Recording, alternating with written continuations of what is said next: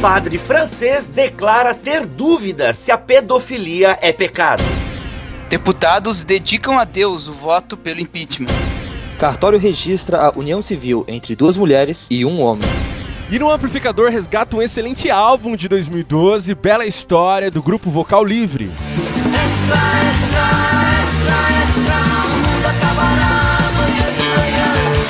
Está no ar o Fora do Éden, porque depois da queda a vida vira notícia. Uma produção do Bibotalk muito bem, pessoal, voltamos com a segunda edição do Fora do Éden, o nosso podcast de notícias aqui no bibotalk.com. Eu estou aqui com ele, que é jornalista profissional, formado, inscrito, com carteirinha de estudante e tudo. Rogério Moreira Júnior. Carteirinha então, cara, de estudante. Ok, ok. Então, a carteirinha eu acabei não fazendo, porque tinha que ir lá no sindicato tal para fazer, e também não dá mais desconto no cinema. Então, sem a carteirinha, mas o resto tem. Ele que se chama Carlos Marques, mas é gente boa. Seja bem-vindo, Cacau. Ô, Bibo, você toma cuidado que. Ah. Que aqui eu não tô sozinho nesse podcast aqui, hein, cara.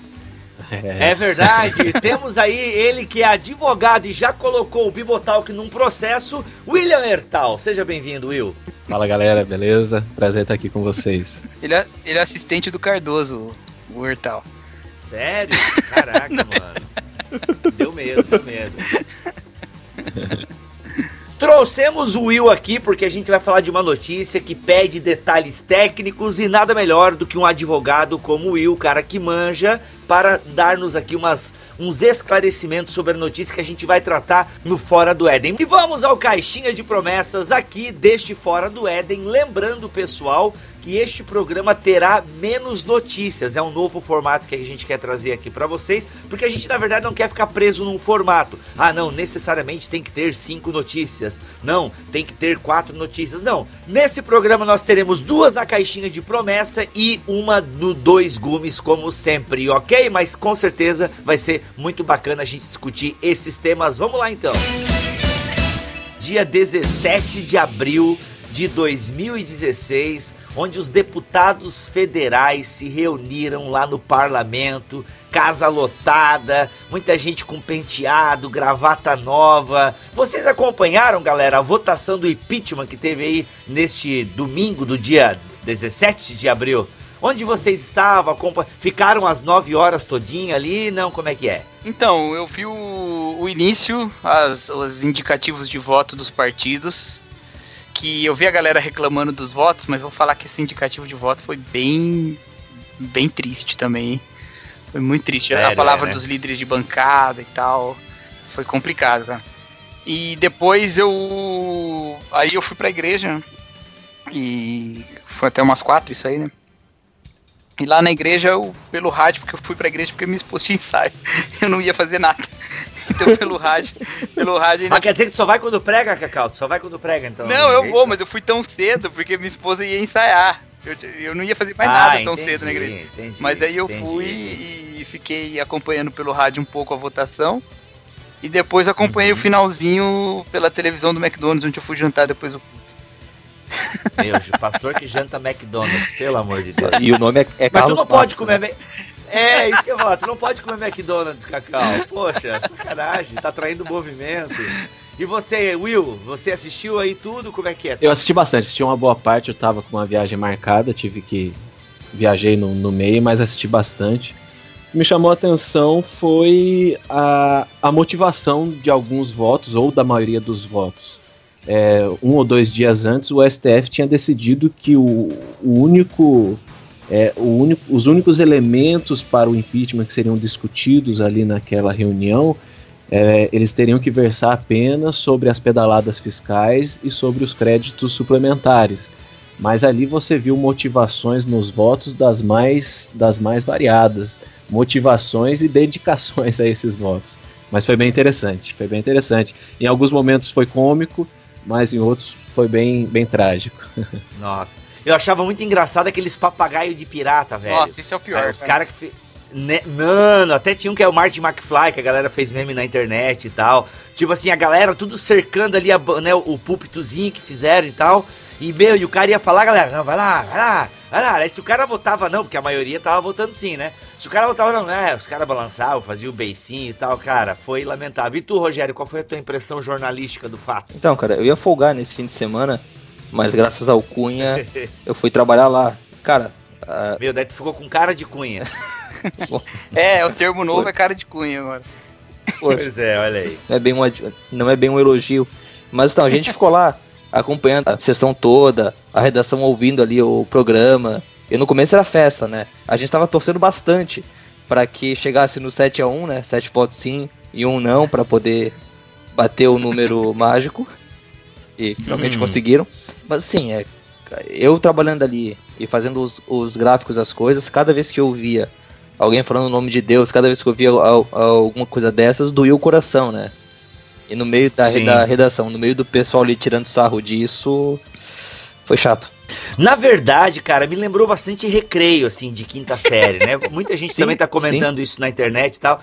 Mas sabe assim, cara, que tu vai lá, galera, ó, aí o cara começa todo sério, né? É, é, e pelos meus netos, pela minha amante, pelos poderes de Grayskull, eu, eu voto sim. Aí ele saía dando hi-fi na galera, tá ligado?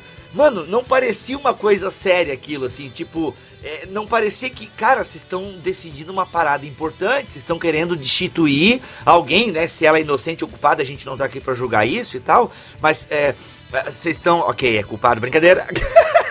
é, vocês estão aqui para decidir uma coisa importante, cara. E a galera sai, dá hi-fi, entendeu?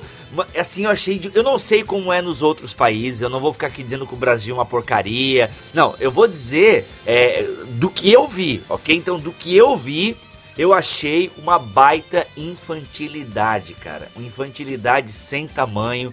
A galera mostrando o nível sabe? O nível dos nossos deputados. Cara, assim eu fiquei pensando, caramba, o meu deputado federal que eu votei não foi eleito, né?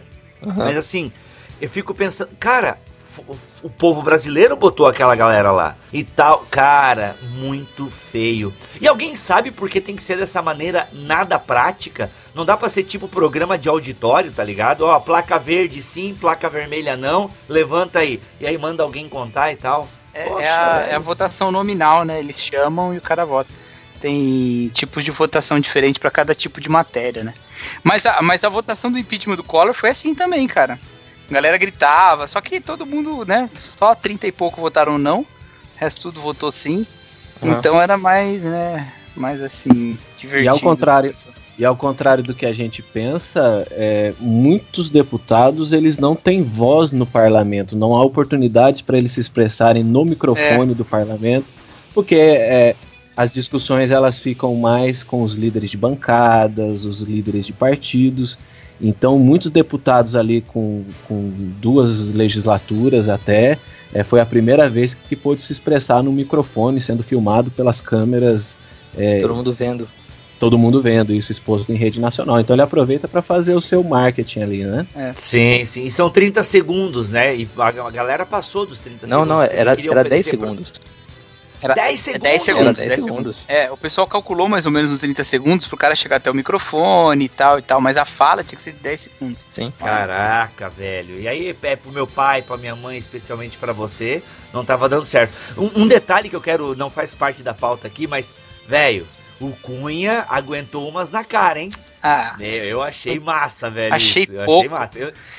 Sim. É, não, foi pouco. não, mas ele já faz isso desde antes, né?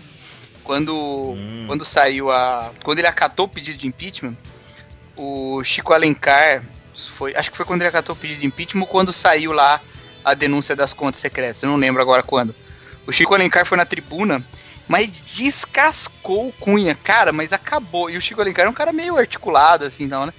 Ele acabou com o Cunha, cara. O Cunha simplesmente virou de costas, deixou o cara falando. Ele faz. Não, cara. Já não é a primeira vez. Depois diz que o cara não é crente. Olha aí, ó, temperança, mansidão. É verdade. Ah, fala que ele não é crente. É, foi, realmente foi nítido um fruto do espírito ali. Foi. Agora você não sabe se é espírito de Deus ou espírito de porco, né? Mas tudo bem.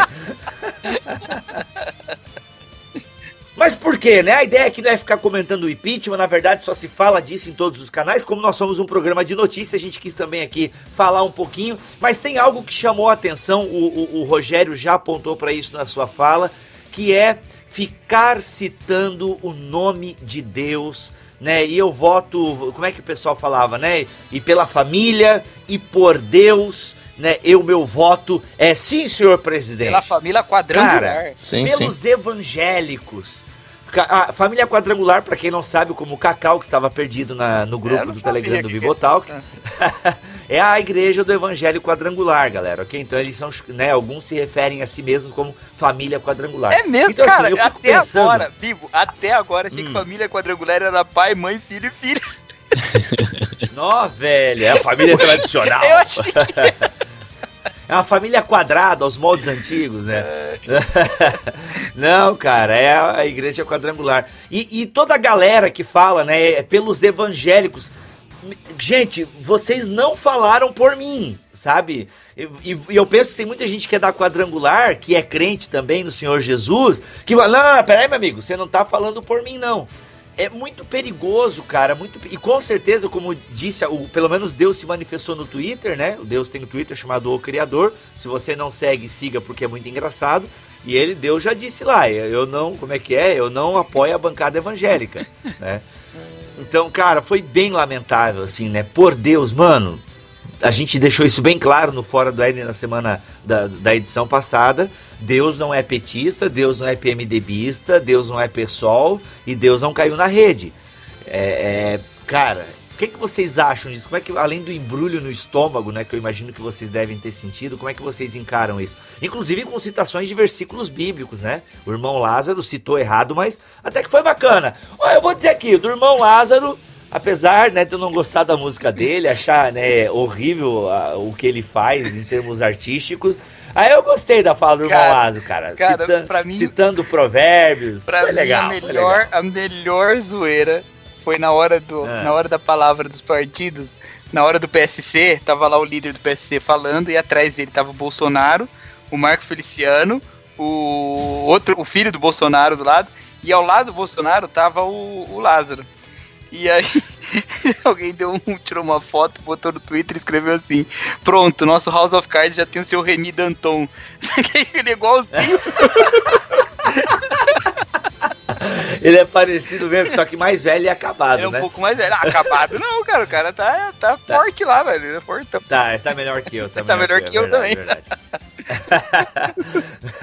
Mas, cara, foi tempo. Por falar em, né? A, o Bolsonaro, gente, agora eu vou fazer uma pergunta e vou deixar no ar, não vou tirar na edição, porque eu vou assumir minha ignorância aqui para você, querido ouvinte. Mas o Bolsonaro, gente, ele se diz evangélico? Não, ele é católico, né? Isso, isso. Ah, mas enfim, é, se diz cristão, pelo menos. Então. Sim, sim, sim. É, cara, acaba mas entrando na cota de conservador, né? Ah, sim. sim. Mas por falar em Bolsonaro, eu sei que eu vou entrar aqui num terreno perigosíssimo. Não, não é perigoso, não. Ah, é unânime, pode falar. É. Não, cara, acho que ninguém. Cara, é, meu. É, mas Vai. nunca se sabe, né? É, passando do lado cômico para o lado trágico, o voto que mais me chocou foi do Bolsonaro, em que ele usa na mesma frase Deus e Coronel Ustra. Então, para mim, isso foi lamentável, não foi engraçado e para mim foi a parte trágica da votação de domingo. Quem é o Coronel Ustra, né? Tem muita gente, é o, o que mais se fala nessa segunda-feira aí na internet é a, a ditadura militar, esse coronel e tudo mais. Por que, que ele foi infeliz em citar esse coronel? Então, o que, o que, na verdade, assim, o coronel Ustra foi um coronel do exército da época da ditadura militar, acusado e julgado e condenado pelo, por crimes de tortura, mas em especial ele foi. ele está associado à tortura da própria Dilma, né? Então, para mim, mais cruel não foi nem citar o coronel Ustra, porque o posicionamento do Bolsonaro a respeito da própria tortura é, é conhecido dele mesmo, cara. E, e é terrível, terrível, terrível, terrível. A gente deveria rejeitar isso de toda forma. Mas, para além disso, ele faz questão de lançar sobre a Dilma uma espécie de um terror psicológico, né, cara? O terror da Dilma, ele chamou os. Então, assim, cara, você ir para esse nível. E, e, sabe o que mais me chateia? É que ele não tá nem aí.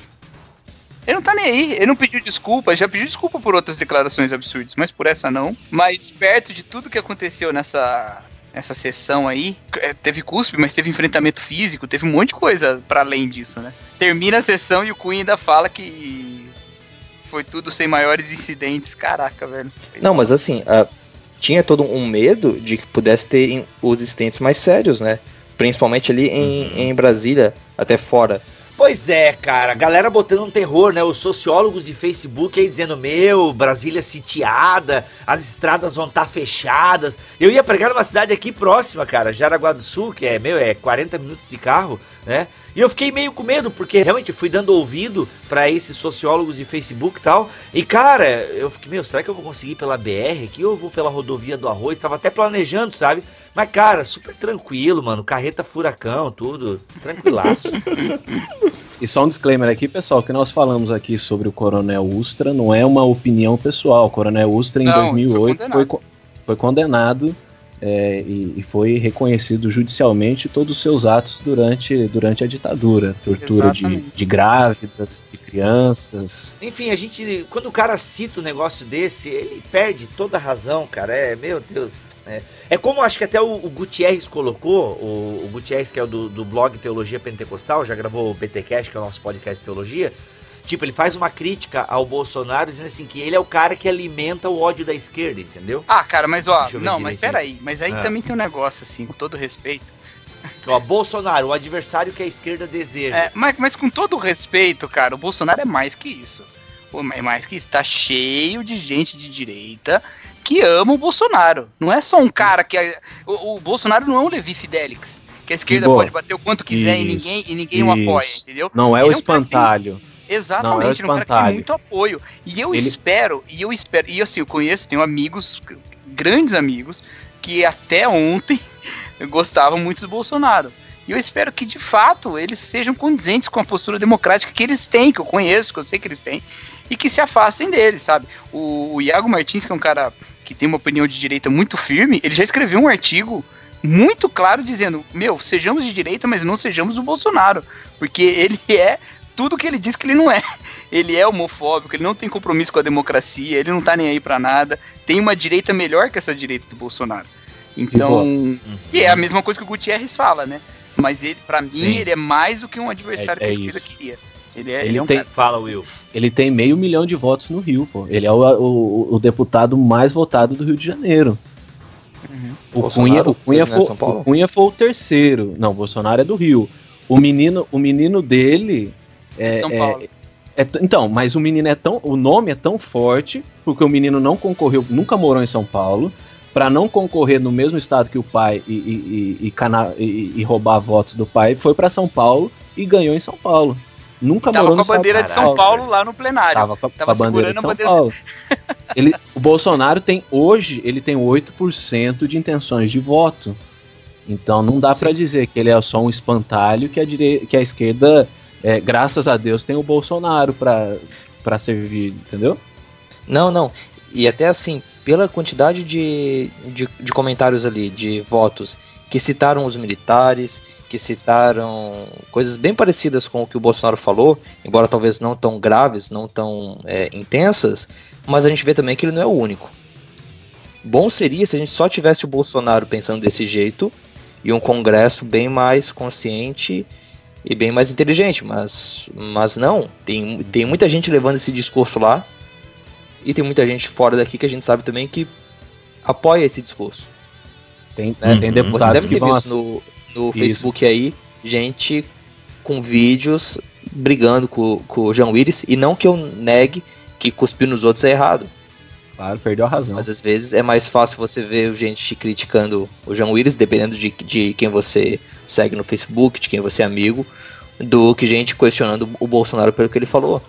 É, eu, eu, eu, eu, eu vi gente defendendo, só para não ficar minha fala solta antes lá, eu vi gente defendendo o João Willis com argumentos e tal, levantando gente que eu acho que não seria capaz de cuspir na cara de ninguém, nem do Bolsonaro, inclusive. É, e por um tempo eu até acho que alguma coisa faz sentido na defesa da atitude tão enérgica do João Willis, mas isso demonstra claramente que o João Willis, que faz parte de um partido que teve, que foi considerado pela imprensa, até pela imprensa opositora do partido pessoal, como um partido que tem bons congressistas, do ponto de vista da assiduidade, da apresentação de projetos e tal, como os bons congressistas não respeitam o Congresso, né, cara? Porque nenhum deputado pode cuspir na cara de ninguém. Você tá num ambiente de democracia, você não tá num ambiente de violência, né? Então, se no ambiente da democracia, da, dos nossos legisladores, cara, a gente chega nesse nível, eu fico às vezes pensando algumas pessoas que passaram pelo Congresso e que ainda têm uma respeitabilidade assim considerável, que eles nunca chegariam nesse ponto, sabe? E agora isso é uma coisa até que meio corriqueira, não cuspe em si, mas atitudes enérgicas desse ponto, né? Então, de fato, eu acho que se fosse na rua, o Bolsonaro falasse o que falasse e alguém fosse cuspisse na cara dele, era diferente, né? Acho que o, o, deputado ele tem a obrigação de se conter mesmo na. A gente, a gente briga com o Zidane de ter dado a cabeçada numa terraça. A gente tava num campo de futebol, velho. A gente não vai esperar que, que tenha cabeça dentro do Congresso, né? Então. Então, só pra não deixar. Só pra não distorcer a palavra do Gutierrez, eu vou ler aqui o que ele disse. Bolsonaro, o adversário que a esquerda deseja. O Bolsonaro é o melhor nome da política nacional para fortalecer a esquerda. O eleitorado moderado será jogado nos braços da esquerda se esse boçal for referência na oposição. Essa história de que ele estava cada vez mais liberal era falácia que eu, particularmente, nunca acreditei. O Bolsonaro é o inimigo perfeito para os petistas. Parabéns aos envolvidos. Então acho que ele coloca mais como espantalho aqui, como vocês falaram, né? Não sei. Acho que sim, mas ainda. É, ele, ele, abordou, ele abordou só um aspecto, né? Na verdade. Sim, sim. Ele abordou sim. um aspecto hum. que existe, de fato. Existe. Mas vamos falar de Deus aqui, gente. Por que, que a galera faz essa misturança toda, sabe? Eu fico preocupado com isso. Sabe, esses cristãos, e aqui eu coloco, né, todos os que se denominam cristãos. E olha só, e a gente vê essa confusão, como o Will mesmo falou, na fala do Bolsonaro, né? Por Deus e pelo o coronel Nemo lá. Sei lá como é o nome do cara, o Barão, Barão de Von Strock. Como é que é? O Ustra. Coronel Ustra. Ustra. É. Assim, na mesma frase, sabe? Coisas que não. Isso que é preocupante. Como é que vocês enxergam isso? Bom, eles estão fazendo isso de certo modo é, já há bastante tempo, né? Porque não é de hoje que a gente vê críticas à, banca à bancada evangélica na, na Câmara. Né? Tem sido uma bancada tem se preocupado muito mais e contra os direitos dos gays, é entre def defender as ameaças à família do que em praticar justiça. Como se nós cristãos, o nosso único trabalho lá fosse brigar pela família. Então, eu acho que o nome de Deus vem sendo usado de forma leviana já há bastante tempo. O que a gente teve agora foi né, essa oportunidade de ver o pessoal falando de um jeito que a gente não vê no dia a dia, né? Então, eu acho que isso demonstra é, como. Porque a, a, a quantidade aí que o, que o Rogério falou, né, dos que votaram a favor e contra o impeachment e que usaram o nome de Deus, ele testifica que há que, que os evangélicos ou os cristãos no Brasil eles são muito plurais em termos de voto, em termos de posicionamento político, porque esses são representantes do povo que votou neles mas também mostra como há um apelo no nome de Deus para representação, né? Quer dizer, a gente vive uma, uma crise de representatividade muito grande e que chegou ao, ao limite já mais visível a partir de 2013, né? 2013 para cá a gente tem visto que essa crise não não se resolve, né? Não, não se não caminha para lugar nenhum. E Deus parece uma figura muito unânime, pelo menos o que fideliza muito uma parcela do eleitorado. E você utilizar o nome de Deus é, é usar uma chancela de representatividade, né? Então, o que é votar em nome de Deus, ou o que é fazer um mandato em nome de Deus? Fazer um mandato nome, em nome de Deus é assinar uma agenda de, de conservadorismo, né? Agora, Deus é conservador uhum, uhum. do ponto de vista político? Esse é um bom debate, né? Que é o debate lá do Gregório do Vivier, Deus é de esquerda, de direita, né? Que nem é um bom debate, de fato, eu não, eu não gosto de colocar nesses termos, mas é, esse nome de Deus sendo associado pela repetição a um pensamento conservador na política, é, o que é que ele faz para a igreja, o que é que ele faz para os evangélicos, e assim, Ai, cara, eu vou começar a, me apaixonar muito quando eu falo sobre essas coisas, mas vamos lá. E assim, tem um pepino gigantesco nisso, cara, que me deixa cabreiro demais.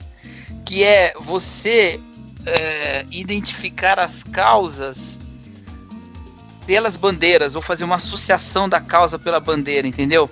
Então, assim, nós, como cristãos, deveríamos levar o ministério da reconciliação que Deus colocou para nós, levando a paz para todo mundo e, e, e caminhando por uma paz, né? Caminhando por, uma coexistência de paz, defendendo a vida em todos os seus sentidos e tal. Agora, quando a gente vê que há um movimento como feminista que não é conservador, a gente se opõe às causas feministas porque nós julgamos a bandeira. Estou pegando o feminismo apenas como um exemplo, mas tem vários outros exemplos que Sim, você podia pegar, uhum. entendeu? Então, a igreja pode, por exemplo, não aceitar o casamento gay. Ela tem os seus argumentos religiosos e, e ela pode colocar, porque ela é religião, ela, ela é religiosa, ela não é um partido político. Agora, a igreja não pode nunca, isso nos termos da própria Bíblia, achar que é normal o gay apanhar na rua. Achar que é normal o, o gay ser assassinado. E começar a fazer uma campanha de, de, de, de desmerecimento de certas estatísticas que são de institutos é, é bem, bem aceitos e tal, só porque ela acha que dando o braço a torcer pela vida de alguém que ela não concorda, ela vai dar o braço a torcer por uma causa que ela não concorda. E isso não tá certo, Sim. cara, entendeu? Então a gente tá chegando num nível que se opõe evangelho a direitos humanos, que para mim a maior heresia presente no Brasil hoje é essa oposição. Nós somos os defensores dos direitos humanos originais. Nós é que devemos sair atrás disso. Então, isso é fruto da gente utilizar o nome de Deus desse jeito, a torta direita, identificando ele com uma causa política, cara. Então isso me deixa assim profundamente. É, é, então assim, você pode ser um cristão, você pode ser conservador político, né, ortodoxo na sua teologia, tudo isso você pode ser. Agora você tem também, junto com isso, a obrigação de ser algumas coisas que a Bíblia te coloca. E uma das coisas que a Bíblia te coloca é de você ser o, o samaritano que cuida do seu inimigo social que tá caído na rua, entendeu? O seu oposto social que tá caído na rua. E não o cara que passa ao largo de quem deveria ser considerado seu próximo ou de quem você deveria ser o próximo. Então a gente tá muitas vezes trocando a nossa missão para usar mais um símbolo antigo, mais um símbolo bíblico, nós estamos trocando a nossa posição de, de, de sacerdócio real por uma por um prato de lentilhas, cara, que é a política partidária. Então isso é muito preocupante. E eu espero que os ouvintes do Fora do Éden não se deixem levar, porque o cara falou Deus lá no Congresso, ele não te representa, porque ele não é representante de Deus. Sim, sim. Meu, por mim passa régua, mas vai aí, Will. E por mim, o que ficou claro em alguns discursos que citaram o nome de Deus foi uma intenção deliberada de passar-se a imagem de que o deputado ali ele está sendo, naquele momento, oráculo de Deus.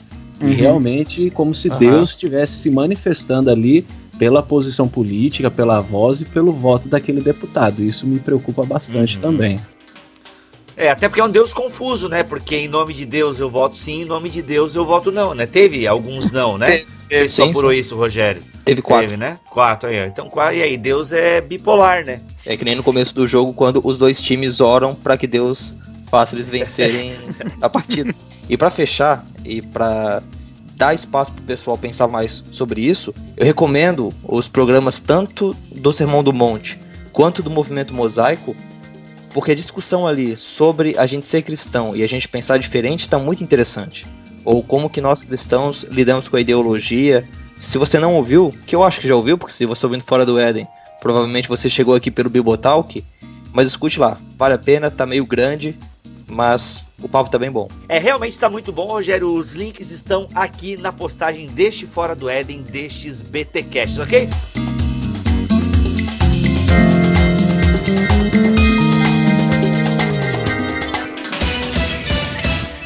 E mais uma notícia aqui no Caixinha de Promessas e agora envolvendo a Igreja Católica. Bispo francês declara ter dúvidas se pedofilia é pecado. Rogério, onde é que aconteceu isso? Quem falou esse negócio aí? Então, Bibo, isso aconteceu lá na França durante um debate que estava acontecendo na RFC, uma rede de rádio católicas que tem lá na Europa. Então, o curioso dessa notícia é que o bispo, lá no programa discutindo sobre a pedofilia, uhum. ele deu a declaração dizendo que a pedofilia é um mal, Uhum. mas ele se pergunta se a pedofilia é um mal como pecado e diz que não saberia dizer porque é diferente para cada pessoa. Caraca, uma coisa. Ele coloca no campo da subjetividade, se eu entendi. Isso é mais ou menos como aquele lance de ah, o cara é doente. Então ele, ele não pode se decidir sobre isso e acaba cometendo isso sem pensar. Uhum. Então ele tirou um pouco da, do, do, do campo do pecado, mas ao mesmo tempo não disse se não é pecado ou se é pecado. Uhum. Ele fica Ele na dúvida. isento. Uhum, ficou na dúvida. Isso. E olha só, pessoal, para comentar essa notícia junto com a gente aqui no Caixinha de Promessas, a gente trouxe um padre, né? Afinal, ele é nosso amigo, ouvinte do BTcast, do Fora do Éden, do Contraponto. O cara consome Bibotalk, é padre, é gente boa. Beleza, Alexandre? Seja bem-vindo, cara. Beleza aí, Bibo, Rogério, pessoal do Fora do Éden. É uma alegria estar com vocês aqui, eh, participando do, do Fora do Éden e comentando aí esse assunto que, para nós católicos, toca eh, de maneira direta, porque é o assunto, né? É, é a pauta do dia para nós, né? Beleza, e como é que tá reverberando isso, Alexandre? Porque, assim, existe alguma coisa dentro da catequese católica, né, do conjunto de doutrinas, que abra uma brecha para uma declaração dessa, ainda mais vinda de um bispo, né? Porque a- esse cargo dele aí também não é assim, é, ele é- está acima de padre. Fala um pouco para nós isso aí desse bispo e tal, e como isso tá reverberando, a gravidade dessa declaração dele. Ah, certo. É, isso é interessante de explicitar. É, então, é o bispo é o Monsenhor Stanislas Lalane, e o Milho vai me desculpar a pronúncia do meu francês do sul da França. E ele é bispo de Pontoise e o que, que significa? Que ele responde por uma diocese, que é um território geográfico, né? Então ele tem alguns padres sobre a jurisdição dele e ele faz parte de um colegiado que a gente chama o colegiado nacional, no caso dele o colegiado da Conferência Episcopal Francesa, né? E dentro da Conferência Episcopal Francesa, o Monsenhor Stanislas, ele é responsável por acompanhar os casos de pedofilia. Me parece que por isso que ele estava nesse programa. E ele também já foi porta-voz da conferência. O que causa ainda mais estranheza, né? É, com relação à catequese, à doutrina católica, é, é claro que pedofilia é pecado, e Uhum. além de ser pecado, é crime, né? Sim. Uhum. O que acontece é que, inclusive, o próprio Monsenhor já se, se desculpou, né? Se retratou. Pô, de certo, o Vaticano só pegou aquele celular, né? Só passou um WhatsApp pro Ah, cara, né? com certeza. Por aí. Com certeza.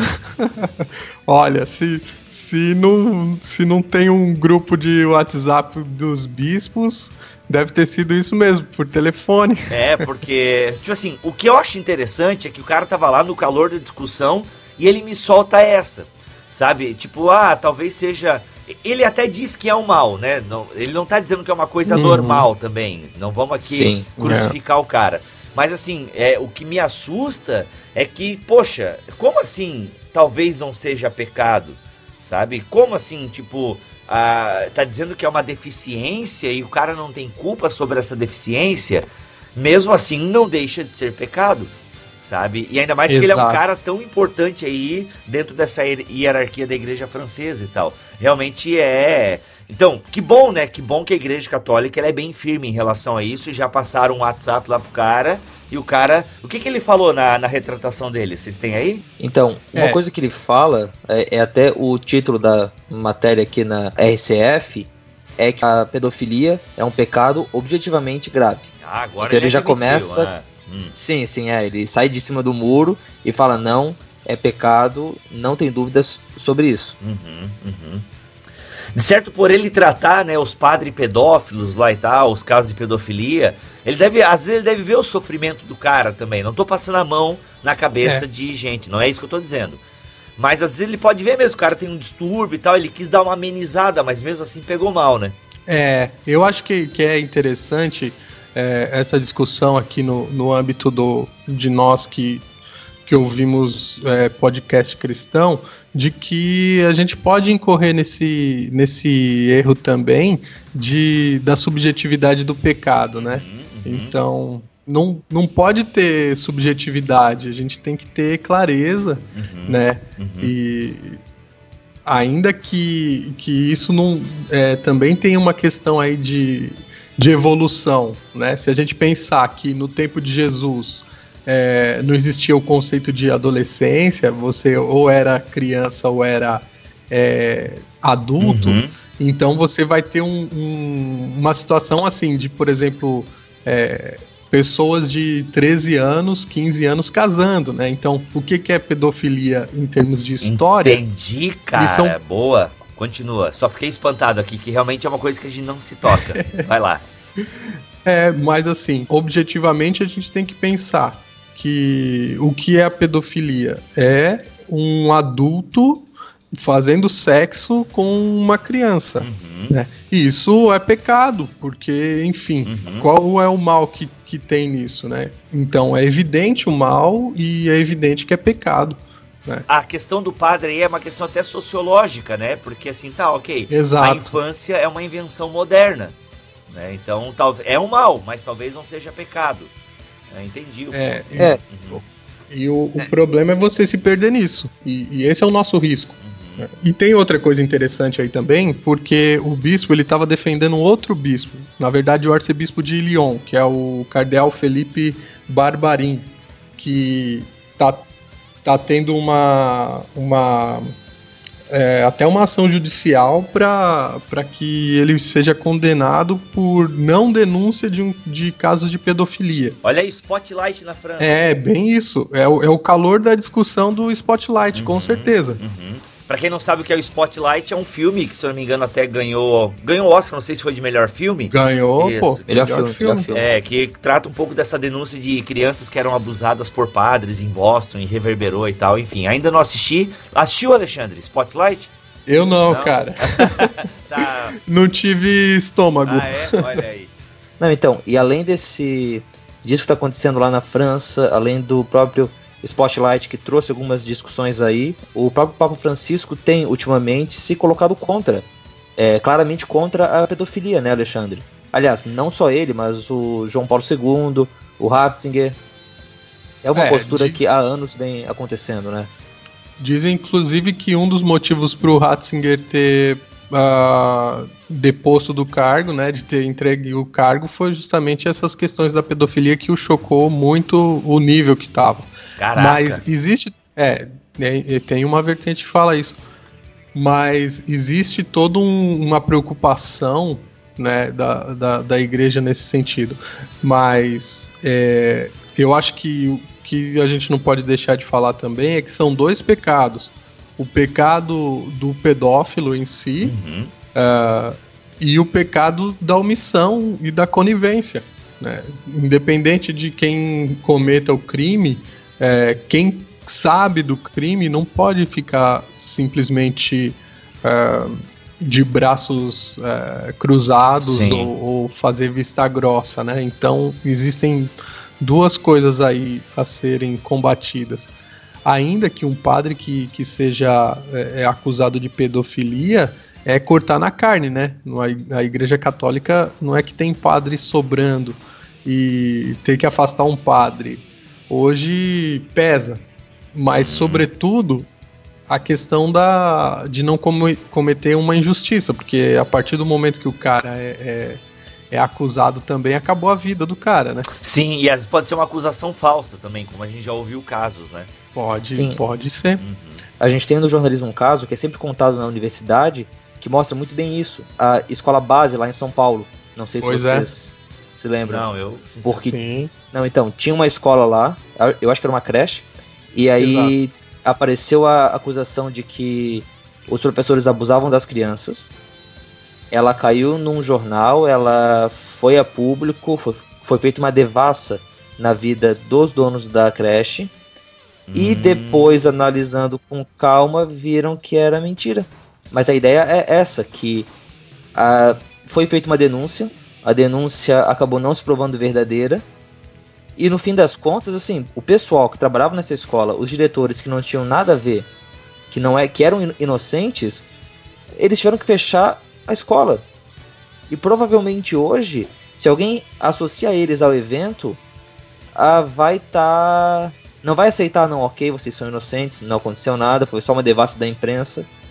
Porque a gente é muito rápido em fazer manchetes dizendo que fulano errou e depois fazer uma errata pequenininha uhum. dizendo que não era bem assim. Cara, é muito delicado esse assunto.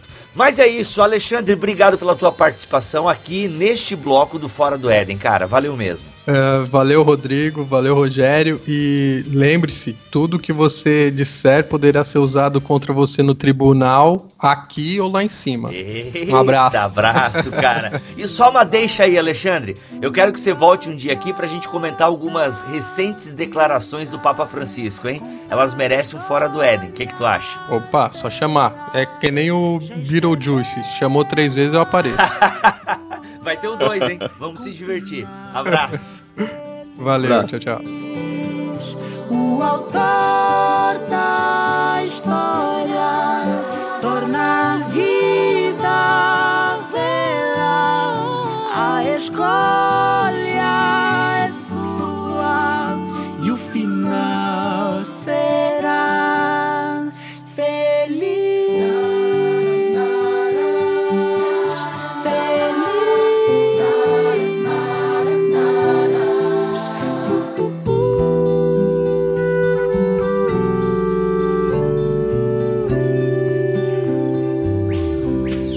Olá, meu nome é Abner Melanias e eu comando o podcast Contraponto, produzido e veiculado pelo bibotalk.com. E este é o Amplificador, o espaço dentro do Fora do Éden em que procuraremos reverberar boa música. Nessa edição eu trago para vocês o som do Vocal Livre, um grupo vocal formado em 2010 e que lançou no último ano o álbum Bela História. Bem, é, eu sempre ouvi dizer que eu devo cantar, persistir e louvar, em tudo dar graças, mas eu devo dizer que nunca entendi o porquê. Como me pedir para amar com tanto sofrer? Mas hoje eu entendo. Esse é o primeiro verso de uma das canções da produção, a faixa Muito Mais, que traz um sotaque gracioso na voz principal. O sentido de amplificar a música do vocal livre neste espaço está no fato de que é possível ainda fazer arranjos vocais flertando com ritmos e beats mais contemporâneos. O vocal livre, por meio de suas canções, cantam a palavra sem a necessidade de rimar, louvar com adorar. Saem do lugar comum com faixas como Disse Deus, em que versam sobre a criação, e a palavra, trazendo forma ao vazio.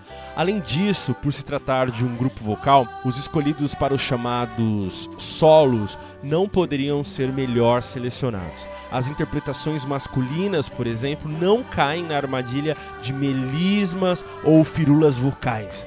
Dessa forma, o que chega aos nossos ouvidos não é uma guerra entre vozes para constatarmos quem é a melhor o vocal livre aposta no tecido harmônico como diferencial e provam isso em músicas como Promessa e no single mais recente, Autor da Vida. Por fim, fica o meu convite para que você conheça a bela história do grupo Vocal Livre.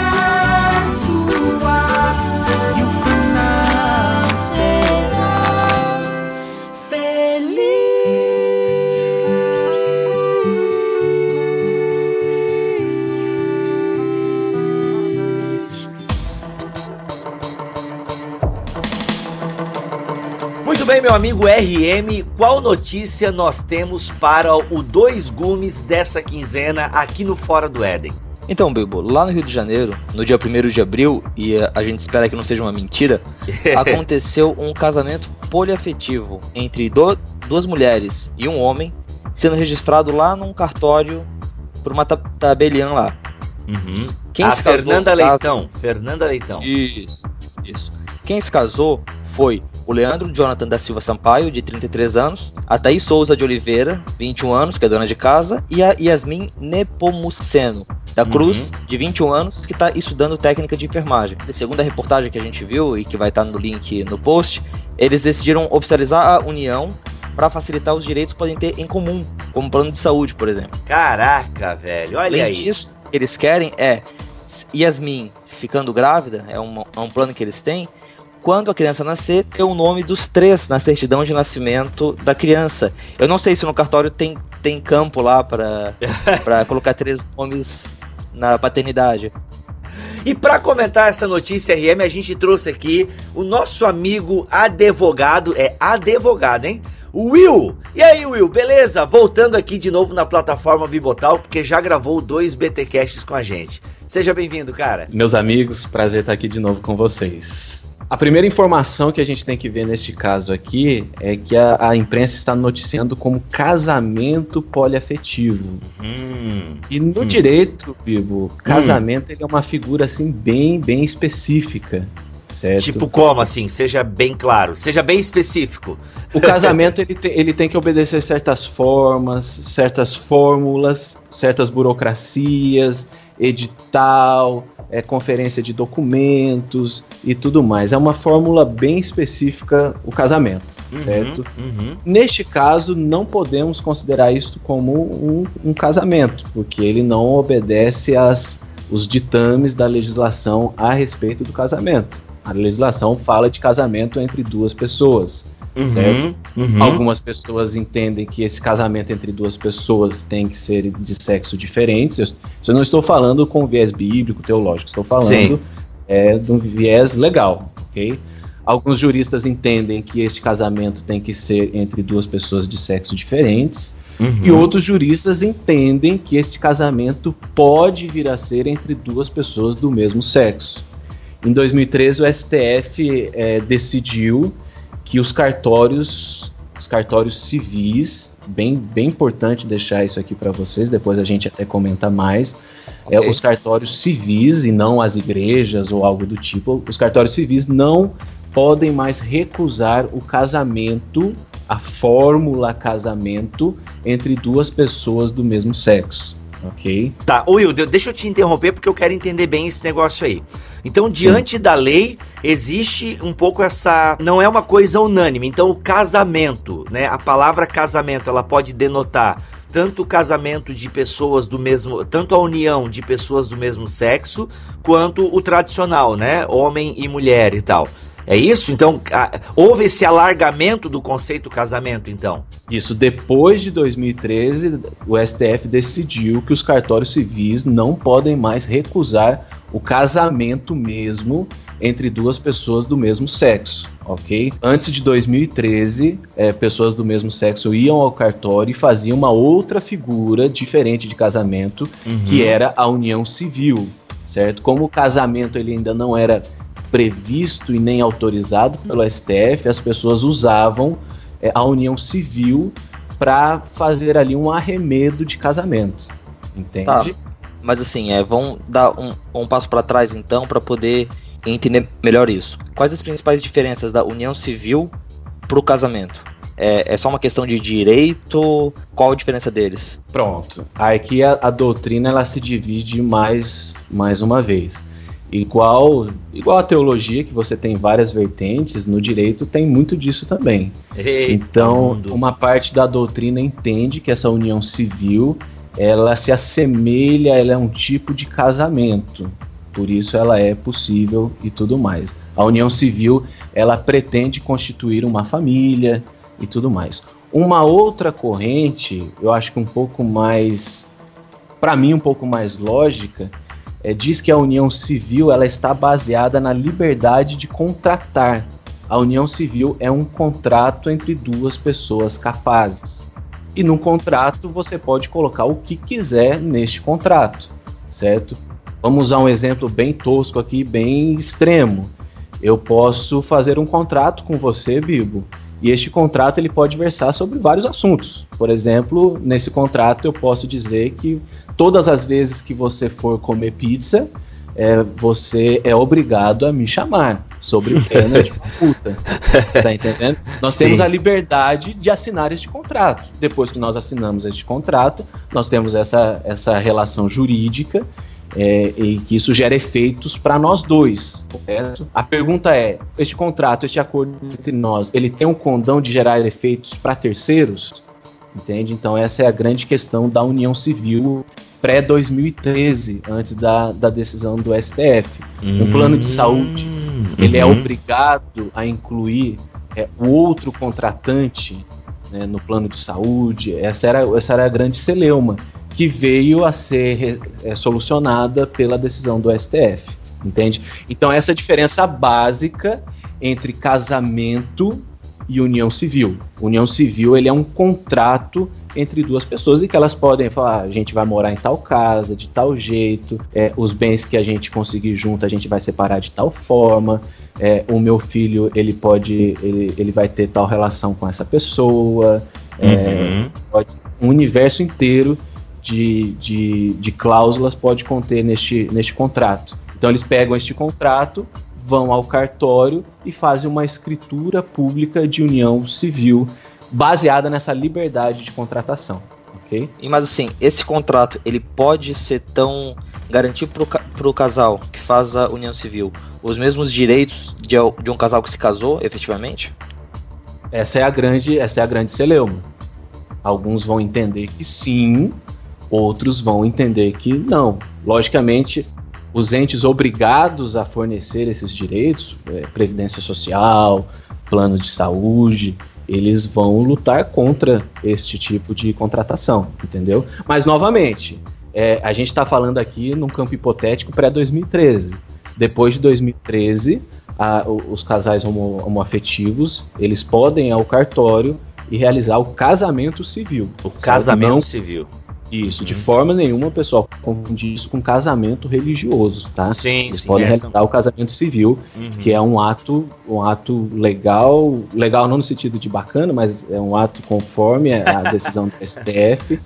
E, e, é um ato burocrático, não tem Sim. nada a ver com religiosidade, ok? E Will, e no caso aqui do nosso amigo Leandro Jonathan, né, que casou, né, com duas meninas, ao invés de casar com uma de 40, ele casou com duas de 20 né? Ou seja, o cara foi esperto ou não, né? Porque, cara, uma mulher a gente já tem dificuldade. Tu imagina duas, mas enfim, isso é um problema dele.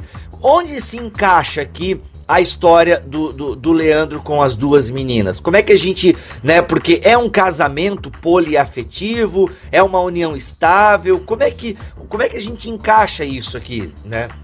Diante do direito e tudo mais. Primeiramente, Bibo, é importante deixar bem claro aqui para todo mundo que isso que aconteceu não é um casamento.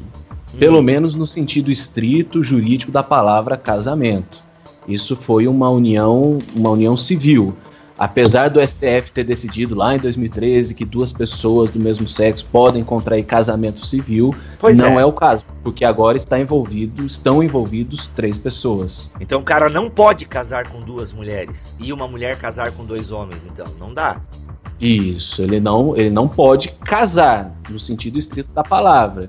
A grande pergunta é: ele pode é, ir ao cartório e celebrar uma, um contrato, uma escritura de união civil com duas pessoas ao mesmo tempo, e essas duas também entre si? É, é bem importante a gente esclarecer isso também, Bibo, que não, neste caso, não é um homem que tem duas esposas. Por isso seria. É, poderia ser caracterizado como um tipo de bigamia, alguma coisa assim, apesar de não estar envolvido casamento, então não seria bigamia. Uhum. Mas não são dois vínculos. É um vínculo só entre os três.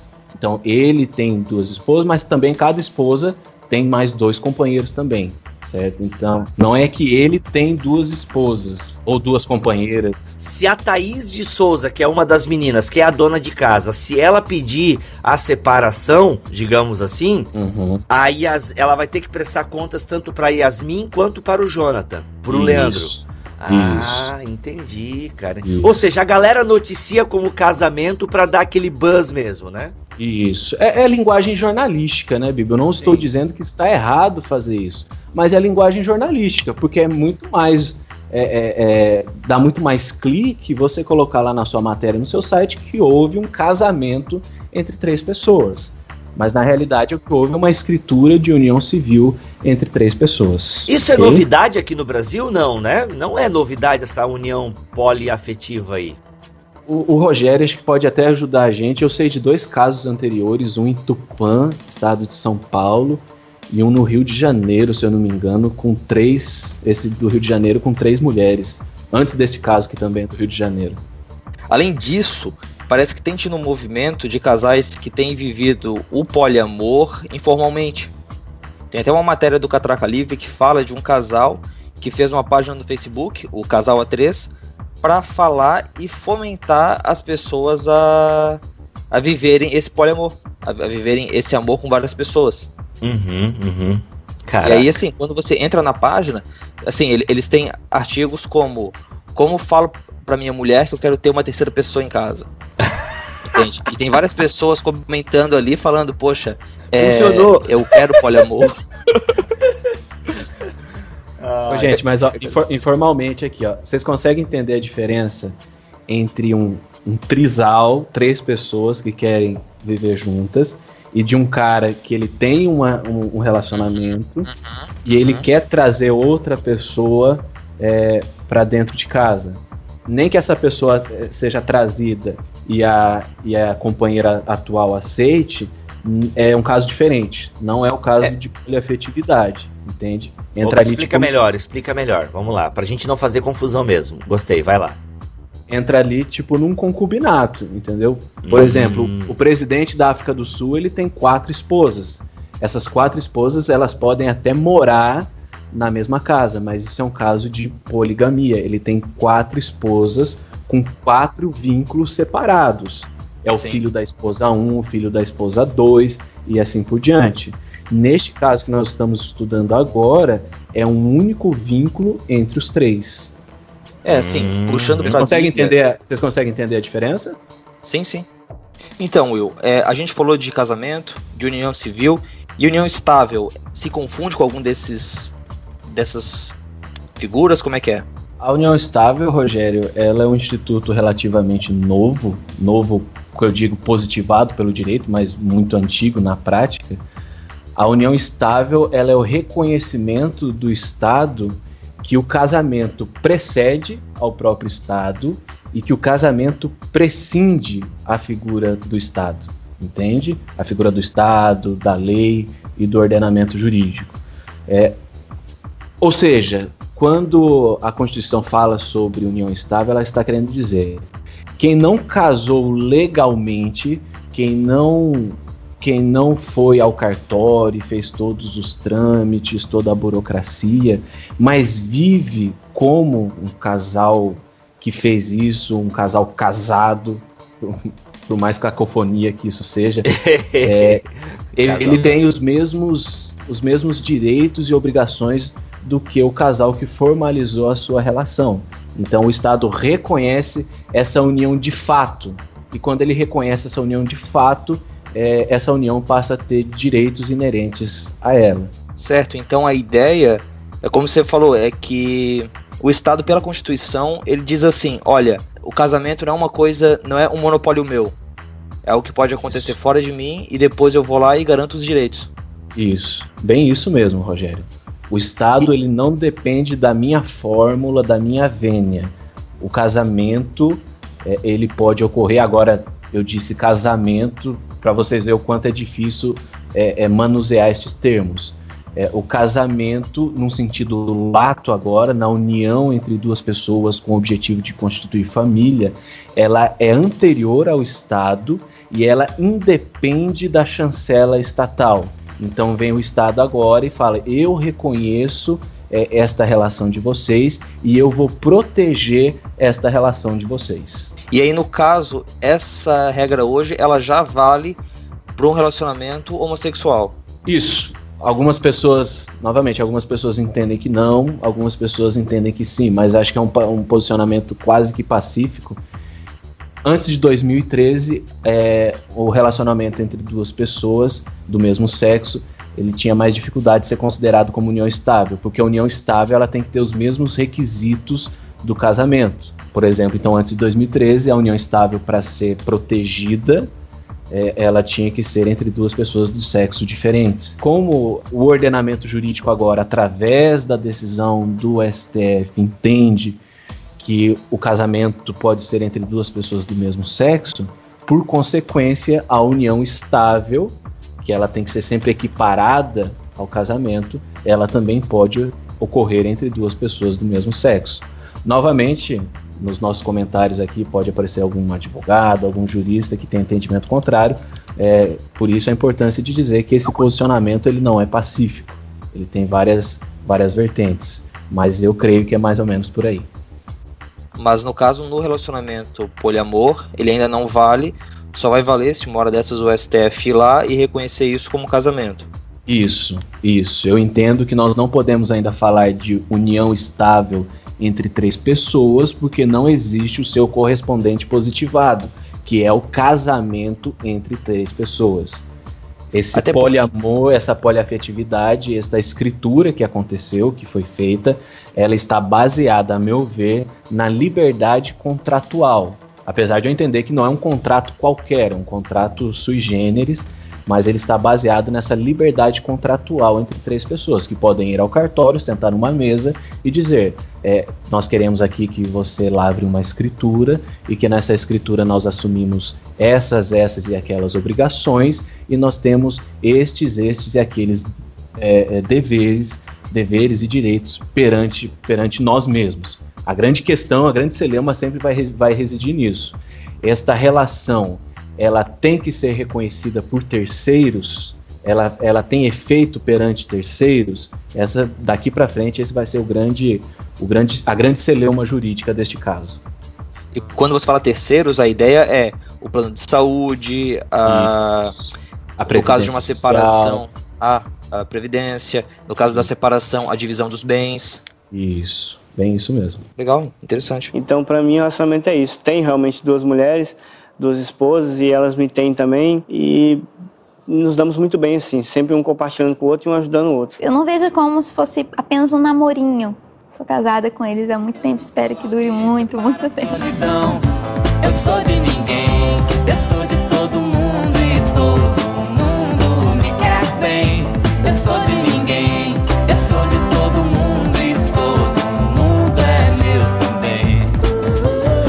Agora, meu, quando vier um cara, né, que ele é casado com uma mulher, ele quer. Não, ele tá com uma mulher e ele aí. No caso desse trisal. Esse trisal, é o nome deles. No caso, né? Então o cara pode. Ele pode fazer esse mesmo contrato dessa união poliafetiva, dois homens e uma mulher, né? Digamos, o cara tem um fulano e ele ama tanto o outro fulano que é homossexual, mas ele também, como ele é. Como é que é o cara que corta pros dois lados? É o bissexual, né? Então. É, isso, isso. Poderia, Ele é pode é acontecer gumes. uma relação. É, os dois gumes aí. É, é, pode acontecer, né? De, de, de ter, querer ter uma, uma, união assim, né? Correto, mesma coisa. Ah, é tá. por isso que eu falei. A gente tende, na nossa, na nossa cabeça patriarcal, a gente tende de partir pelo cara, né? Então o cara conseguiu arrebanhar duas mulheres. Mas é, por, essa, por essa liberdade contratual, é, pode ser uma mulher conseguiu dois homens, uhum três mulheres, três homens. A minha teoria, o meu raciocínio é que isso é possível pela liberdade de contratar, uhum, entendeu? Apesar de não ser um contrato comum comercial, logicamente, mas a liberdade claro. de contratar. É, tanto que, é, assim, esse é o, o primeiro trisal no Rio, onde a gente tem essa configuração de homem e duas mulheres. Mas já teve caso de três mulheres. Uhum, três mulheres. Uhum. Três mulheres se unindo e é poliamor e elas seguem assim. Agora, mó, mó despesa para a empresa, né? Que vai ter que dar plano de saúde para mais duas pessoas, né? Não, então, mas essa é a celeuma. Quais são os efeitos perante terceiro dessa união, entendeu? Eu acho que por enquanto isso não vai pegar, por enquanto. Você acha que pode, pode chegar a ter um número máximo? Caramba, daí já não é poliafetiva, né? Aí é. Você bota todo mundo pois como é. dependente, velho. Olha aí, ó. Vai... É a galera se casando pra ter plano de saúde, maluco. Isso. Não, mas assim, tanto que tem gente, eu acho que teve um caso na, na Europa de duas irmãs que iam ter que pagar um imposto gigantesco para transferir herança quando uma das duas morresse. E elas conjeturaram fazer um casamento para que a transferência fosse de cônjuge para cônjuge e não de familiar para familiar. Mas um cônjuge, um casamento entre elas? Incesto? Sim, sim. Game of Thrones? Deixa eu procurar Caramba. essa notícia aqui. Agora não tô achando ela. Se eu achar depois eu coloco ali nos links do, do post, mas não, não tava nem na pauta nada. E, gente, entrando aqui agora um pouco na parte bíblica, né? Uma visão cristã disso tudo que tá acontecendo. Inclusive, o Cacau agora chegou de vez aqui na gravação, nesse bloco. Aí. Seja bem-vindo, Cacau. Falou em Bíblia, obrigado, Cacau, obrigado. né? Cacau tá aí, é. falou em Bíblia, tá. O Carlos Marques está aqui com a gente. Olha aí. Então, como é que a gente olha para essa notícia aqui numa perspectiva cristã? Sabe, né? Um homem, né, tendo compromisso com duas mulheres, claro, do ponto de vista patriarcal, agora aqui, né, na minha olhada, mas na verdade são, como é que vocês chamam? Trisal, né? Então assim, uh, esse, como é que nós podemos observar isso, né, da perspectiva cristã? Eu tenho uma definição, para mim é a institucionalização do pecado. Tá? Então eu vejo isso assim de maneira negativa. Alguém pode dizer: "Ah, mas deixa, porque já acontece um monte mesmo. Tem um monte de gente com amante por aí, tem gente que vive há anos é, com duas mulheres, elas até sabem que ele tem uma amiga, né? E a amiga sabe que ele tem a esposa já e não sei o que, e tem filho com a amiga e tudo mais. Por que não institucionalizar isso aí? Tipo, é de novo, né? Usando um erro para justificar o outro erro. Eu não sei como é que vocês enxergam essa notícia. É, é, exatamente. Não, porque às vezes tem uma, uma questão a respeito disso, né? Alguns textos bíblicos que o pessoal levanta sobre é, poligamia, sobre outras configurações familiares que o cristianismo contemporâneo rejeita, né? E mas a gente enxerga na Bíblia que a própria a, a poligamia ela nunca é vista como algo positivo, né? Sim, o ideal apesar é de aceita, né? Apesar de aceita no Antigo aceita, Testamento. Uhum. Aceita em alguns momentos, né? Principalmente no Antigo Testamento, ou tolerada, talvez seja a palavra, porque e, e, mesmo assim, em quase todos os casos, ou pelo menos todos os que eu me lembro, há problemas em todas as relações, sabe? Há, até mesmo uma, uma, citação bem mais breve, por exemplo, das esposas de Ocana, né? Você vê que o relacionamento delas não era bom, né? Sim. Da, da Penina, né? Uhum. Então, é, em todos os momentos ele é, é, um problema. Só pra você ter uma ideia, o primeiro homem citado na Bíblia a ter duas mulheres é Lameque, né? E hum. Lameque é o assassino de Caim. Sim. E isso na teologia do, do, de Gênesis é muito. Eu tô, eu tô meio viciado em Gênesis ultimamente. Olha aí. Então, tudo que eu falo eu volto pra Gênesis. Mas na teologia de Gênesis tem, tem um, um, ponto muito interessante nessa, nessa questão da depravação e das obras que vêm da, da genealogia de Caim e tudo mais, né? Então é, é muito interessante. E você vai vendo na Bíblia, mesmo quando lá no Novo Testamento fala é, que o, o presbítero deve ser marido de uma só mulher e tal você vê que é um cumprimento de um ideal que está sendo aplicado ali para o, a liderança, mas que não é restrito à liderança, né? Porque a ideia da liderança ali é que tenha um caráter aprovado, que seja irrepreensível, né? Então tudo tá, tá voltado para esse pensamento. E acho que até o apóstolo Paulo fala isso. Alguns vão dizer que nem tinha poligamia mais naquela época e que Paulo está falando a respeito dos que se separavam e casavam de novo, né? Mas hum. pode ser que Paulo já estivesse pensando em outras culturas, né? Para onde o evangelho estivesse chegando. E ele tá falando, não, o presbítero tem uma mulher só. O resto a gente vai tolerando e vai, e vai ensinando do jeito certo. Presbítero. Não. Mas, cara, eu vejo realmente como ideal bíblico uma mulher. Porque, gente, a gente que é casado sabe que o casamento né? Ele já é, ele tem, né, sua, os seus espinhos, né? Cara, como é difícil duas pessoas. É, gente, eu não tô dizendo que o casamento é uma porcaria, não é isso que eu tô dizendo, por favor. Mas a gente sabe que como ele tem atritos, como ele precisa ser lapidado, sabe? Imagine, são duas pessoas, né? Tu imagina outras, cara, sabe? Então, assim. Eu não sei, esse discurso, né, muito vivo o amor, nas mais diferentes formas, entende? É a galera querer, sei, sei lá, tapar é, é, hemorragia com band-aid, sabe? Tipo, não, viva o amor, deixa, o importante é o amor, os três se amam, eles se aceitam. Ah, mano, não sei, sei não, hein? Tenho minhas dúvidas. Que... É, e assim, eu, eu tenho um pouco de problemas, sinceramente aqui, vou abrir meu coração, eu sei que isso pode pode pode queimar um pouco a minha imagem, mas, mas entendam, por favor, ouvintes, não me julguem, mas compreendam o que eu estou dizendo. Eu tenho um pouco de problema quando a igreja acha que quem está destruindo a família são os movimentos que estão pedindo outras configurações familiares. Porque a gente está destruindo a família da gente, cada um destrói a sua família, né? Então, ninguém vai destruir a sua família, pelo menos não com as leis vigentes hoje. Ninguém pode destruir a sua família, só você mesmo que pode, né? Então, acho que esse discurso deveria estar mais nas nossas igrejas, um, um, um cuidado maior. E, infelizmente, quando a gente vê números de famílias desfeitas, a gente não perde para o mundo, não muda, né? É praticamente sim, a mesma coisa. Sim. Agora, agora tem uma coisa importante aí. Isso passa por uma falta de entendimento teológico do papel da família no plano de Deus. A gente não entende isso. A gente, porque é um, é um tema difícil na Bíblia, de fato. Não é um tema simples, porque os ensinamentos sobre família estão muito espalhados na Bíblia e a gente, cara, eu vou até falar isso. Eu falei sobre família sábado para os casais da igreja. Quando acabou, e, eu, e a primeira vez que eu faço um encontro de casais nos quais eu, no qual eu falo, porque o pessoal lá que lidera os casais, isso acontece muito em igreja, né? Não, vamos fazer um encontro de casais, vamos chamar um pastor tal, que é especialista em família, não sei o que lá, não sei o que lá. Aí dessa vez partiu de mim e falei, não, eu quero fazer um encontro de casais, mas eu quero falar. Eu falei, nossa, ótimo, não, vamos fazer. Aí fizemos. E eu falei, quando acabou, veio um irmão assim, me abraçou, falou, pastor, eu tava tão desanimado pra vir aqui hoje, mas muito obrigado, porque você não falou a mesma coisa de novo. Porque a gente fica falando aqueles conselhinhos, entendeu? como fazer Sim. o seu casamento ficar. E assim, como o seu casamento ser um casamento feliz. Mas na verdade, o que o cara tá falando é como fazer o seu casamento ser suportável. É isso que ele tá falando. Eu um monte de gente desesperada na igreja porque não aguenta mais o casamento e senta lá na igreja esperando que ele dê uma noção para ter alguns momentos de alegria de novo na relação. Quando na verdade deveria ensinar qual é o papel ministerial de Deus no mundo através da sua família. E a gente não tem esse pensamento na igreja.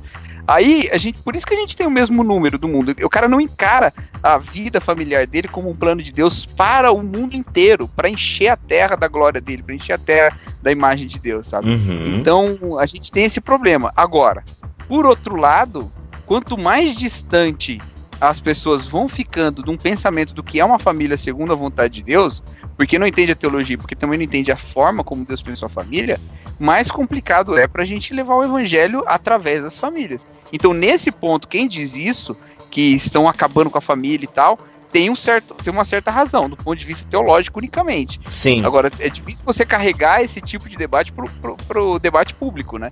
Então a gente tem que saber ter a sabedoria de, de usar a palavra temperada com sal, né? Como fala lá em Colossenses, né? Excelente. É, de, de, de certo modo, a família, como a gente conhece, com o homem, a mulher e as crianças, é como você falou, ela. Não, tu errou, é Rogério. Imagem... Tu errou. Rogério, tu errou. É eu, a patroa e as crianças. ah, Coitado. Sim. O cara tava na. Vai, continua, Rogério. Foi mal, eu não podia perder. Vai lá. Tranquilo. Mas então, essa família, ela, de certo modo, é uma. É um tipo é uma imagem daquilo que da relação do Senhor com a igreja e com o seu povo. Agora, se a gente perde isso, se isso é destruído, e eu nem falo tanto da questão do trisal ou do casamento gay, mas se isso se perde, mesmo que seja no caso do pai que não age como pai, da mãe que não age como mãe, do, dos filhos que não agem como filhos, é como você falou, a gente perde esse contato com o mundo, a gente perde essa, essa comparação de, de falar para eles: olha, Deus é pai, e ser pai significa isso. Porque a gente vive num mundo em que ser pai significa o quê? Ser o homem da relação? Nós precisamos entender primeiro o que é uma família, né? Muito bem colocado. E aí, Will, eu te pergunto essa questão, né, de. de porque assim, todas essas leis aí que estão sendo aprovadas e tal, essas coisas todas, não afetam diretamente a igreja, né? Eu acho que a gente não precisava nem ficar, é, criar um alarde muito grande em relação a isso. É isso aí, Bibo. Por enquanto, não existe nada que afete a separação entre o Estado e a Igreja. A Igreja ainda tem liberdade para celebrar o casamento do jeito que ela bem entender. E é bem interessante que isso fique claro para todo mundo. Ok? Nós vivemos ainda num Estado laico em que não há interferência do Estado dentro da Igreja. Tudo merece uma, um pensamento assim bem cauteloso, né? Porque um tempo atrás estava todo mundo com esse medo e tal. Não, porque vão obrigar, o pastor não vai poder pregar mais sobre isso e tal. Eu disse para os irmãos que vieram me perguntar sobre isso. Eu falei: olha, é o seguinte: se essa lei passar desse jeito, de que não pode pregar, vai ter que construir presídio para prender pastor, porque vai ter todos os pastores vão ter que ser presos. Porque, de fato, pastor pode ser muita coisa, mas ele não afina nessa hora, não, cara. Ainda mais nesse tema, entendeu? Sim. Então, quanto a isso, não tem problema. Agora, a, a, a primeira projeto de lei a respeito da lei da homofobia passava um pouco por isso. Mas depois foi conversado, até teve, acho que um dos poucos diálogos com a, com a bancada evangélica da época, que era menos poderosa do que hoje, um dos poucos diálogos resultou num projeto de lei que era muito mais. que respeitava muito mais a liberdade religiosa e tal. É, mesmo assim, tá lá, né? Não, não, passa, não tramita e tal. Mas assim, pessoal, eu queria deixar bem claro aqui para todo mundo, pros, pros colegas, todo mundo que está ouvindo a gente, que em todas as minhas falas aqui, elas foram bem restritas ao campo jurídico, tá? É, uhum. Eu não entrei, na maioria das minhas falas, eu não entrei num campo moral, é, num campo bíblico ou teológico. Eu entendo que, logicamente, o, o modelo previsto e sonhado por Deus de família é o bíblico. Então, eu estava aqui apenas comentando assuntos estritamente jurídicos e legais. Sim, okay? é por isso que a gente trouxe o Will aqui, galera, né? A primeira parte ali da notícia é bem, né? O Will tá querendo dizer o seguinte, galera, eu trouxe a parte técnica aqui, não quer dizer que eu concorde com isso, certo, Will? isso, isso mesmo. Muito e bem. o dia ah. é o que você falou. E o dia que o Estado é, começar a ditar o que a igreja tem que fazer ou deixar de fazer, é, eu vou pegar um cacto com, a, com as mãos nuas ah, e vou sair por aí fazendo a revolução.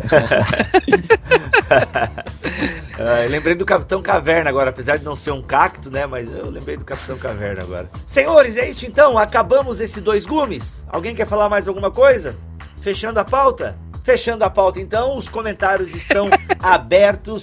Vamos para o fim de mais um Fora do Éden. Galera, muito obrigado, Will, por ter vindo aí participar dessa edição do Fora do Éden. Com certeza nos ajudou bastante a entender este assunto aqui no Dois Gumes, cara. Valeu, obrigado mais uma vez. Valeu, galera, um abraço. É isso, RM. Tem notícias boas para o próximo programa? Como é que a gente tá? Bom, notícias vai ter. Se são boas, já é uma coisa que a gente só vai saber quando elas chegarem. Mas ai, normalmente ai. elas não são mu muito boas, não. Ah, é, infelizmente, né? O pecado nem sempre gera boas notícias, né? E aí, Cacau, tamo firme, tamo junto no impeachment, vivo Temer? Meu Deus do céu. Eu só digo que é o seguinte, esse aqui é o Fora do Éden, esse aqui é Boas Novas, vai ler a Bíblia. Boa! Muito bem, galera, voltamos daqui a 15 dias. Deixe o seu comentário, o seu feedback e se você quiser mandar uma notícia para nós, use o e-mail fora do Éden, bibotalk.com, beleza? Mande aí a sua notícia, a gente faz uma peneira. Use também os comentários aqui da postagem do Fora do Éden para comentar as notícias. Às vezes dá uma diluída um pouco no Facebook, um pouco no Instagram. Galera, se a gente centralizar aqui na postagem do Bibotalk do Fora do Éden, fica melhor e mais legal, beleza? E uma coisa que eu vi nessa, nesse programa, como que é importante, é a questão dos comentários. Assim, eu ouço podcast faz mais ou menos uns 5 anos. Eu sempre fui aquele cara satisfeito, silencioso, que ouvia o programa, achava legal e não comentava nada. Mas a gente lançando. É o SSS, é o ouvinte SSS. SSS? É silêncio. É, tu falou que é o quê? Silencioso. E satisfeito. Satisfeito e sacana, porque não comenta. sim, sim, pois é. Eu era sacana também porque não comentava nada, só ficava ouvindo. E assim, a gente sabe que tem alguns programas que tem tantos comentários que um seu lá no meio não vai fazer diferença.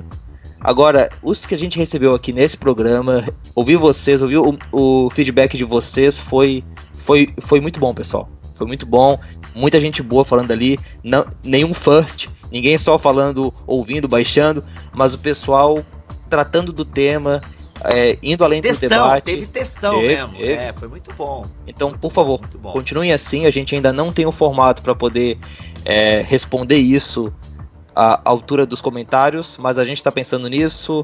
A gente está trocando pneu com o carro andando e daqui para frente as coisas vão se ajeitando. Bem nessa. Valeu mesmo, galera, a todos que comentaram. O primeiro Fora do Éden, valeu pela recepção. E continuem assim, galera. Podem mandar textão, desde que com respeito, como vocês fizeram da primeira vez. Muito bom, excelente. Não esqueça de assinar o nosso feed, caso você queira receber o Fora do Éden aí no seu aplicativo, beleza? Um abraço, galera, valeu!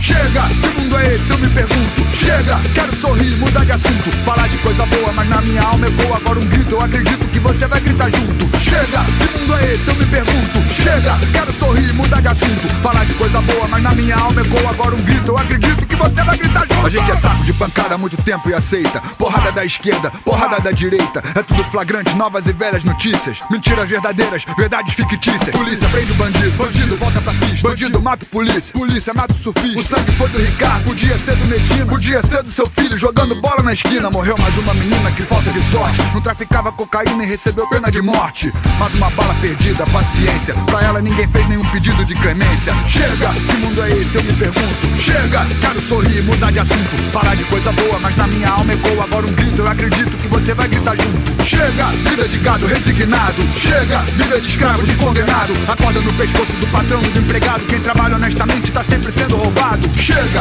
água que falta, mágoa que sobra. Chega, bando de rato, ninho de cobra. Chega, obra de milhões de reais e milhões de pacientes sem lugar nos hospitais. Chega, falta comida, sobra pimenta. Chega, repressão que não me representa. Chega, porrada pra quem ama esse país e bilhões desviados debaixo do meu nariz. Chega, quantas taxas, impostos, cobranças. Chega, tudo aumenta menos a esperança. Multas e pedágios para o cidadão normal e perdão para as empresas que cometem crime ambiental. Chega, um para o crack, dois pra cachaça. Chega, pânico, morte, dor e desgraça. Chega, lei do mais forte, lei da mordaça. Desce até o chão na alienação da massa. Levanta o copo e vamos beber. Levanta o copo e vamos beber.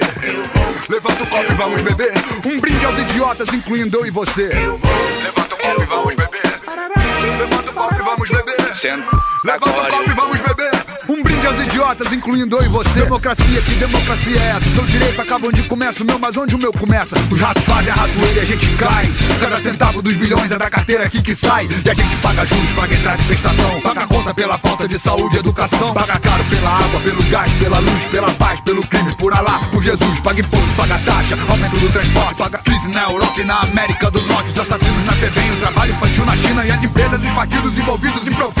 Chega, que mundo é esse? Eu me pergunto. Chega, quero fugir, mudar de assunto. Falar de coisa boa, mas na minha alma ecoa agora um grito. Eu acredito que você vai gritar junto. Chega, vida de gado resignado. Chega, vida de escravo, de condenado. Acorda no pescoço do patrão e do empregado. Quem trabalha honestamente está sempre sendo roubado. Presidentes, deputados, senadores, prefeitos, governadores, secretários, vereadores, juízes, procuradores, promotores, delegados, inspetores, diretores. O recado senhoras e senhores. Eu pago por tudo isso, imposto serviço, a taxa sobre produto. Eu pago no meu tributo, pago pra andar na rua, pago pra entrar em casa, pago pra não entrar no SPC e no Serasa. Pago estacionamento, taxa de licenciamento, taxa de funcionamento, liberação é alvará. Passagem, bagagem, pesagem, postagem, imposto sobre importação, exportação, IPTU, IPVA, o IR, o FGTS, o INSS, o IOF, o IPI, o piso, o COFINS, o PASEP, a construção do estádio, o operário e o cimento. Eu pago o caveirão, a gasolina e o armamento, a comida do presídio, o colchão incendiado. Eu pago o subsídio absurdo dos deputados, as molas dos professores, a escola sucateada, o pão de cada merenda, eu pago o chão da estrada, a compra de cada pote, eu pago a urna eletrônica e cada árvore morta na nossa selva amazônica. Eu pago a conta do SUS e cada medicamento, a marca que leva os mortos na falta de atendimento. Paguei ontem, pago hoje e amanhã vou pagar.